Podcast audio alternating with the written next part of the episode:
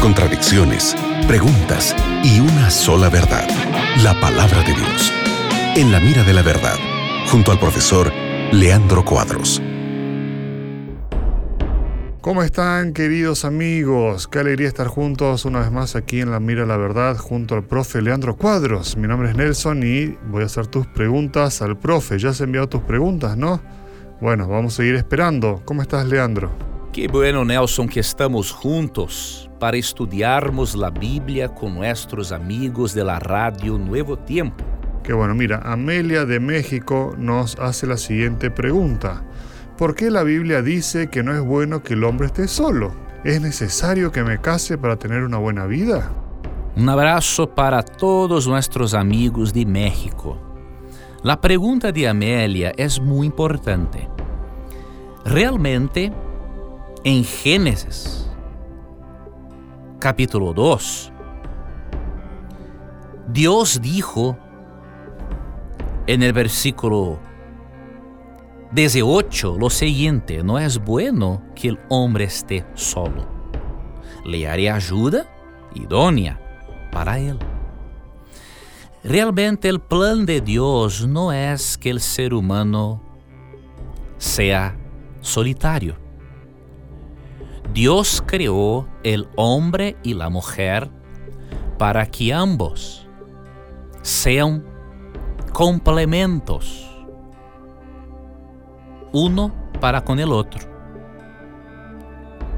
Entonces Dios percibió que mismo Adán, teniendo una relación muy próxima con Dios, Adán necesitaba de alguien con la misma naturaleza para tener un relacionamiento. Y eso indica que realmente el propósito de Dios es que el ser humano tenga una compañía. Eclesiastés 4, 9 y 10 tiene otro principio interesante. Dice, mejores son dos que uno, porque tienen mejor paga de su trabajo.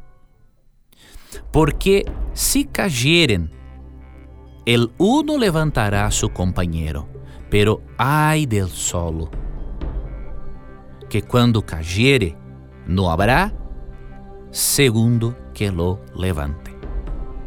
Entonces es importante tener amistades, tener eh, una pareja. Ahora, puede ocurrir excepciones en nuestro mundo. Por ejemplo, en 1 Corintios 7, Pablo dijo lo siguiente, yo gustaría que todos los hombres sean como yo soy, o sea, él fue celibato. Pero, por causa de la inmoralidad del mundo, que cada uno tenga su esposa y cada esposa tenga su esposo. En resumen, si es feliz sin una pareja y no practicas la inmoralidad sexual, puedes quedarse sola porque tu salvación no depende de eso. Dios respeta las personas que desean estar solas.